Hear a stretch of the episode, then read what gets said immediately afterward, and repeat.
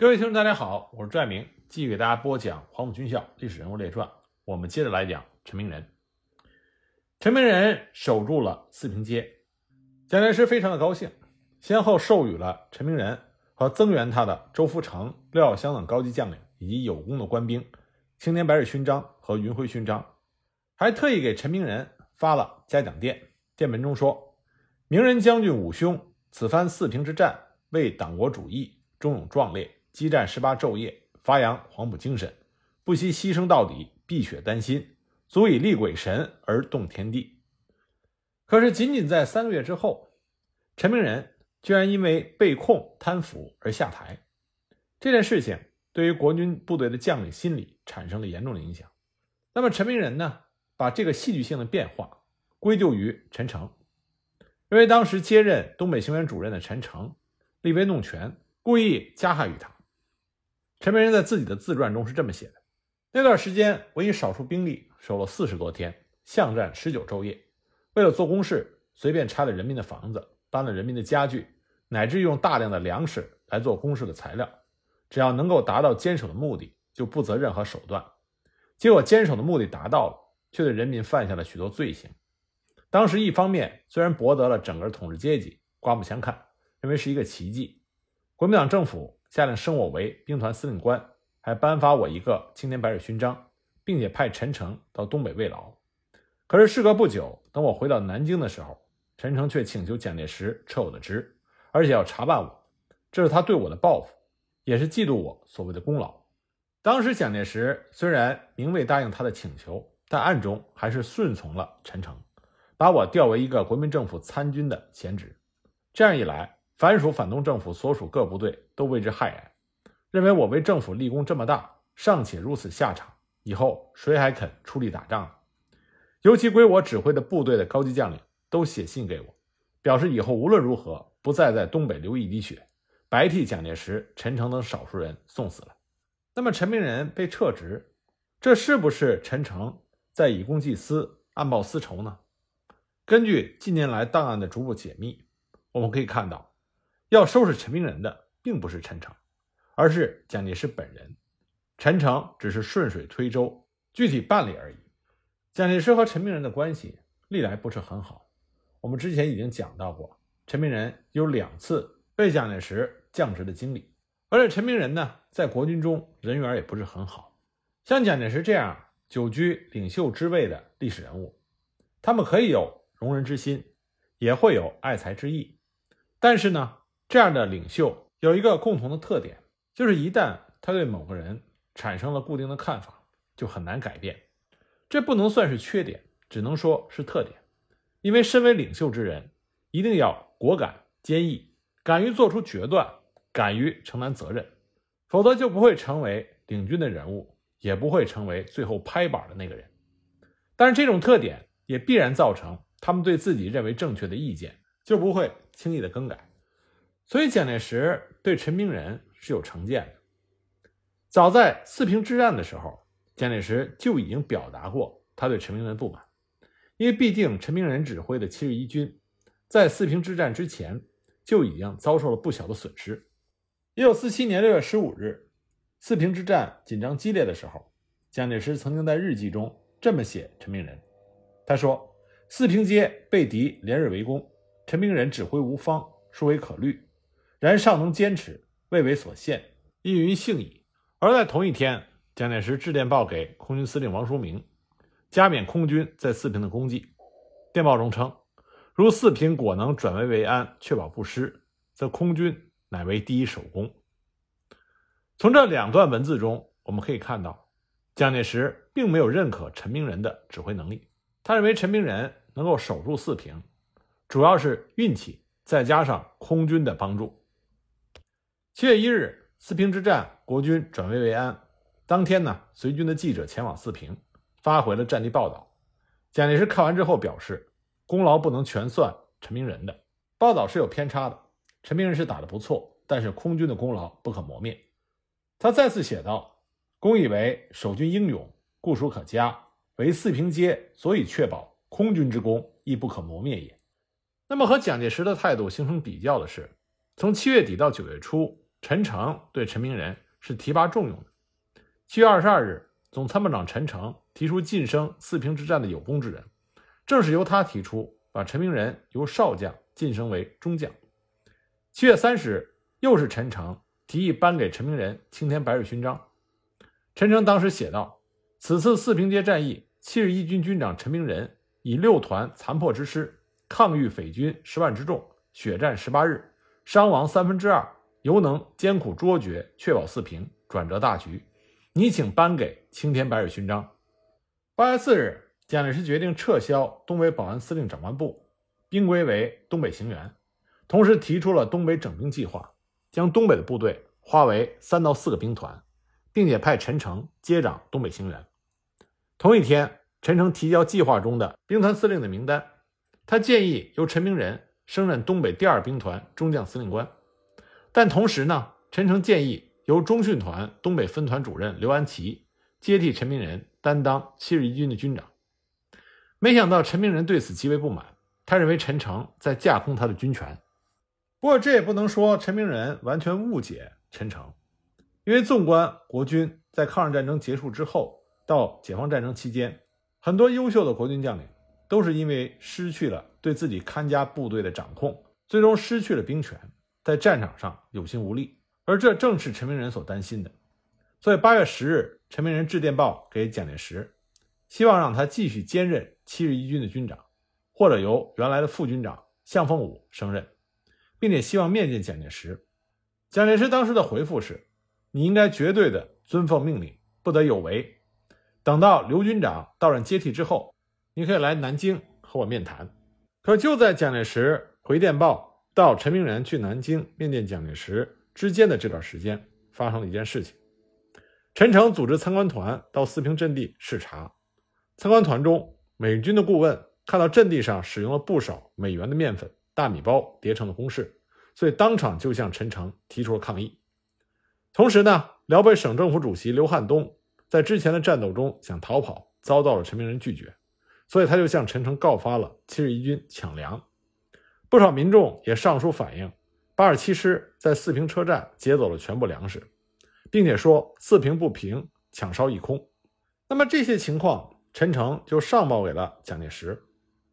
我们还记得之前陈明仁两次被贬，第一次的原因是因为虚领军饷，第二次呢是罔顾手下部队的军风军纪。那么这次上报的这个情况，就和之前的两次问题有了前后呼应，而更关键的是。陈明仁这次面见蒋介石，他想讨论的一个问题，就是在他接掌七十一军任内，因为军事的需要，他个人进行了大量的垫付，希望能够核销。那么这些因素综合起来，就让蒋介石对陈明仁本来就不高的评价更趋恶劣。九月十一日晚，蒋介石召见陈明仁之后，在史料里留下了一句话：“公墓之为贪婪之徒也。”什么意思呢？就是蒋介石认为陈明仁过于贪婪，很快蒋介石的这种负面印象就产生了影响。九月十五日，国民政府正式颁发陈明仁青天白日勋章。可是仅仅五天过后，蒋介石就致电给陈诚，要求陈诚彻查陈明仁。电文中说：“据陈军长明仁来京报告，为在任内击溃卷币达九千万之多，其实情究竟如何？”沈阳及四平各银行存汇账目，其派员密查，如填有假名，亦应责令银行负责指明真实的姓名，并云该军的薪饷有二月未清，此时是否属实，均望降复为要。从这封电文中，我们可以明显的看到，蒋介石对于陈明仁所说垫付军费、未领军饷，抱有极大的怀疑态度。我们不难想象，蒋介石。一定联想到了第一次陈明仁被贬，就是因为谎报军饷的原因。那么，仅仅四天之后的九月二十四日，陈诚就致电报给蒋介石：七十一军这支刚刚被捧上天的英雄部队，转眼之间就成了负面典型。电文中，陈诚这么说：据各方报告，部队一般军风纪军籍废弛，以七十一军为尤甚。近附据连总报告，四平解围之后。该军竟将八百吨救济物资抢了一空，事关国际信誉，请予偿还。七十一军军长陈明仁苦守四平，固属有功，但对所部不加约束，纵取扰民，丧失民心。于战后复不顾及政府对外协定，抢掠救济物资，致损国际信誉，殊属情难可原。你请将该员撤职查办，以正视听，而为纲纪。陈诚这封电报，自然会让蒋介石再次联想起陈明仁第二次被贬，就是因为手下的军风纪废弛的原因。所以蒋介石就批示，该员先告假回乡扫墓，待其来京之后再办。那么，陈明仁在得知了陈诚对他进行查办以后，十月二十日，他发电报给蒋介石，将他军长任内所有垫支临时费用的账目清单一并提交。那么，薛岳在初步核实之后，报告给蒋介石，说所有的款项之前都分别呈报给国防部、联勤总部和补给区，之前并没有批准，但是陈明仁已经花销出去，只有这点略为不妥。但是所有的款项都是。公款公用，所以希望陈诚能够斟酌实情。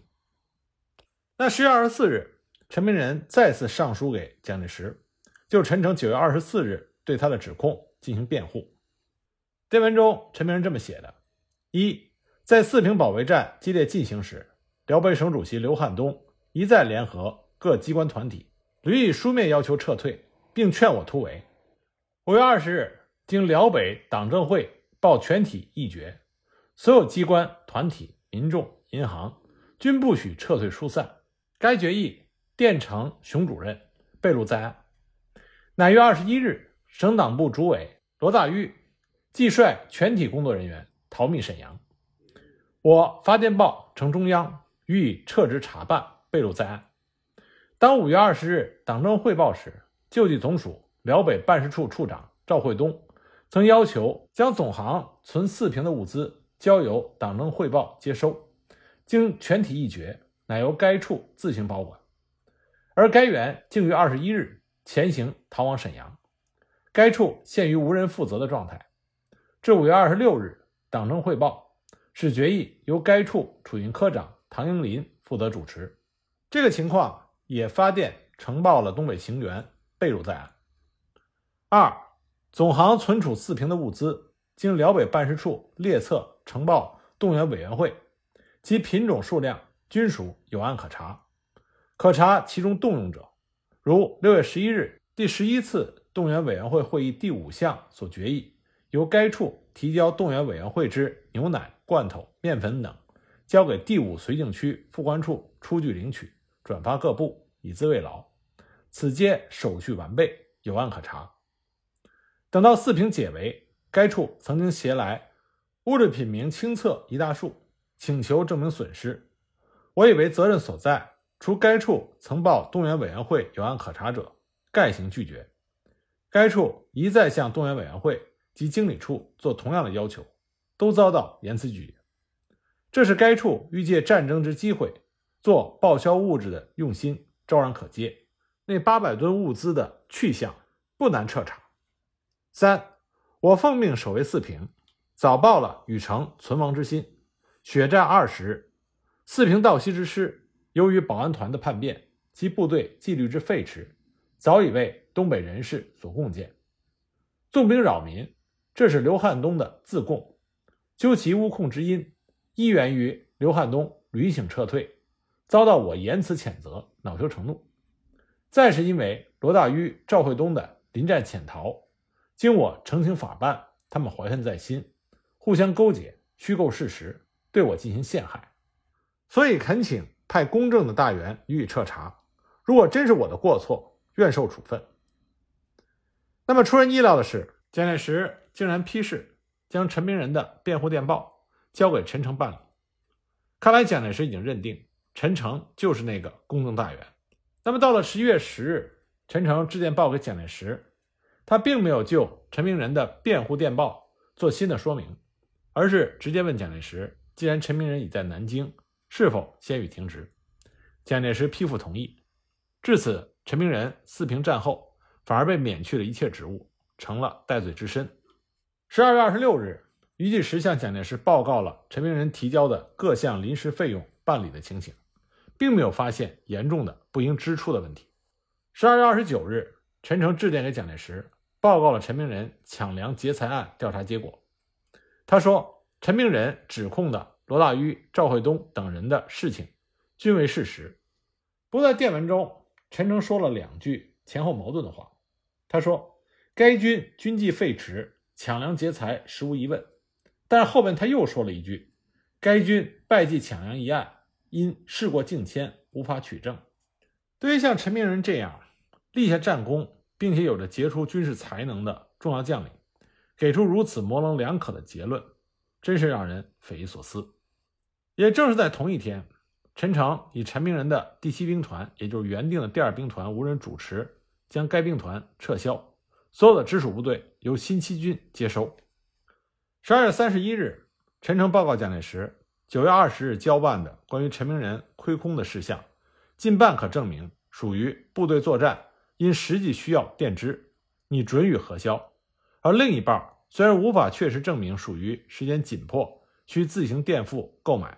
但也没有明确的证据证明不属于，所以陈诚建议，窃以该军长在四平战役英勇，书刊嘉奖，其扭转战局之功实不可磨灭。副据监察局彭局长查明，当时迫于形势自动囤购，亦属实情，似可免于追究手续，因此恳请准许核销。那么关于银行假名汇款、拖欠军费等等，经查均无问题。那么最后的结果就是，虽然查无不法，但是为了蒋介石和陈诚的面子，陈明仁就这样不明不白的从四平英雄兵团司令变成了国民政府参军的闲职。那么这次贬值让陈明仁伤透了心。据他的儿子陈阳昭回忆说，当时陈明仁在南京赋闲的时候，脱去了军装，穿上了长袍，留起了胡须，每天和孩子们游玄武湖、灵谷寺。栖霞山、中山陵等地，他最喜欢到中山陵和廖仲恺廖先生的墓园。这段时间里，他由于心情不舒畅，经常饮酒。陈明仁的酒量是闻名的，一次据说喝一瓶茅台也不会醉。有时候到朋友家高兴的时候，喝得酩酊大醉而归，由副官背他下车。而陈明仁的心中，因为觉得蒋介石不能主持公道，已经开始产生了意志。一九四八年夏。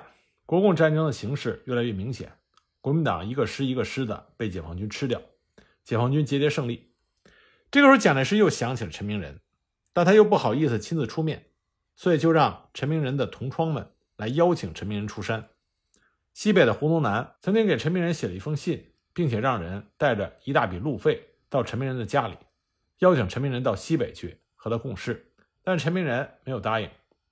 杜聿明也曾经邀请陈明仁。去徐州剿总，陈明仁也没有同意。那么最后请到陈明仁出山的人是白崇禧。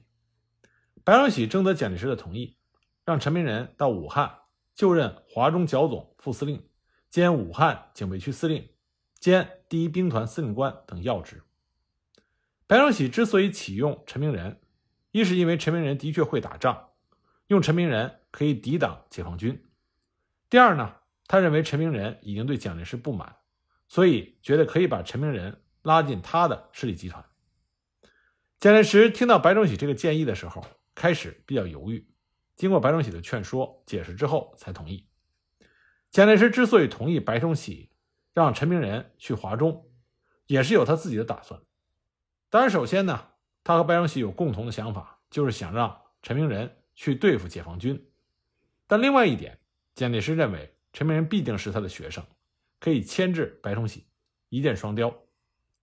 不过，蒋介石、白崇禧他们都没有想到的是，陈明仁他大半生的经历，让他已经对国民党、蒋介石产生了怨愤之心，而且他也看清楚了国民党大势已去，再加上对他亦师亦友的李明浩的劝说，还有就是从东北解放区被释放回来的他的弟弟陈明信的影响。陈明仁已经对共产党的基本情况有了一些认识。这里多说一句，李明浩，实际上李明浩在当初陈明仁守四平街的时候就已经见过了陈明仁，还劝说过陈明仁不要被蒋介石卖命。不过陈明仁当时执迷于效忠蒋介石，没有被李明浩所说动。但是陈明仁呢，也没有将李明浩抓捕交给军统，仍然把李明浩当做自己的至交好友。就这样，一九四八年十月，陈明仁到了武汉，重掌军权。他到了武汉之后，立刻就与程潜联系，首先商议通过国民党军政部次长刘斐向白崇禧进言，说明湖南是军事重地，自古兵家必争，所以希望把陈明仁的第一兵团调到湖南，进可攻，退可守，对巩固西南后方极为重要。白崇禧当时就采纳了刘斐之言，然后就向蒋介石请示。蒋介石也认为，调陈明仁的兵团到湖南，不仅可以增强黄埔系在湖南的实力，也可以间接削弱程潜在湖南的势力，所以就同意了。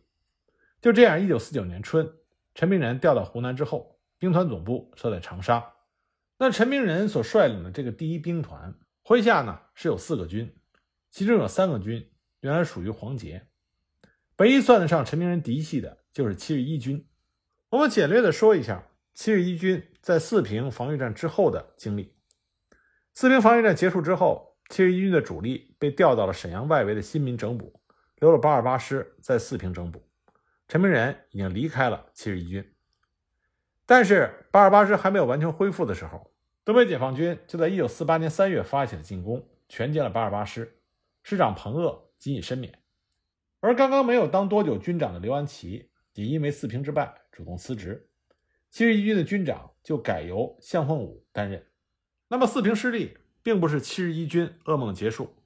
半年之后，已经成为乙种军的七十一军，作为第九兵团的先头部队，奉命驰援锦州的友军。这个时候的七十一军可以说是增援最卖力的部队。他所属的八二七师在十月十六日占领了离锦州只剩两百多里的方山镇。遗憾的是，就在这一天，锦州失守。战况发展到这里，七十一军只能撤回沈阳，但是在黑山大虎山地区遭到了东北野战军重兵包围。这个时候的七十一军已经是士气低迷，斗志全无。在坚持了五天之后，七十一军还是不可避免的在黑山全军覆没。这次战斗中，军长向凤舞和八二七师师长黄岩被俘，这支昔日的国军劲旅走到了终点。七十一军在黑山覆灭之后，陈明仁在武汉要到了七十一军的番号。他以原来七十一军的残部为基础，成立了八二七师，将原来要组建二三军的基干组成了八二八师，由七十一军的老干部熊新民来担任七十一军的新任军长。那么，经过半年的整补，新成立的七十一军又增编了二三二师，这是由武汉行辕警卫团扩编的。这样就使得七十一军再次成为了一支三师制的甲种军。我们这里要清楚一点：陈明仁担任第一兵团司令，可是他手下的这四个军，除了七十一军之外，其他三个军都不是他的嫡系。在短时间之内，他无法对这些部队做到绝对的掌控。而即使是他的嫡系部队七十一军，陈明仁和他的直属部下在思想上也没有进行沟通和保持一致。这就给后来进行的湖南和平起义造成了极大的麻烦。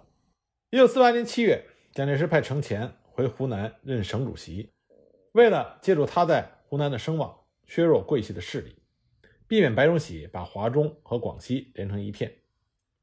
那么，一九四九年二月十八日，陈明仁也到了长沙。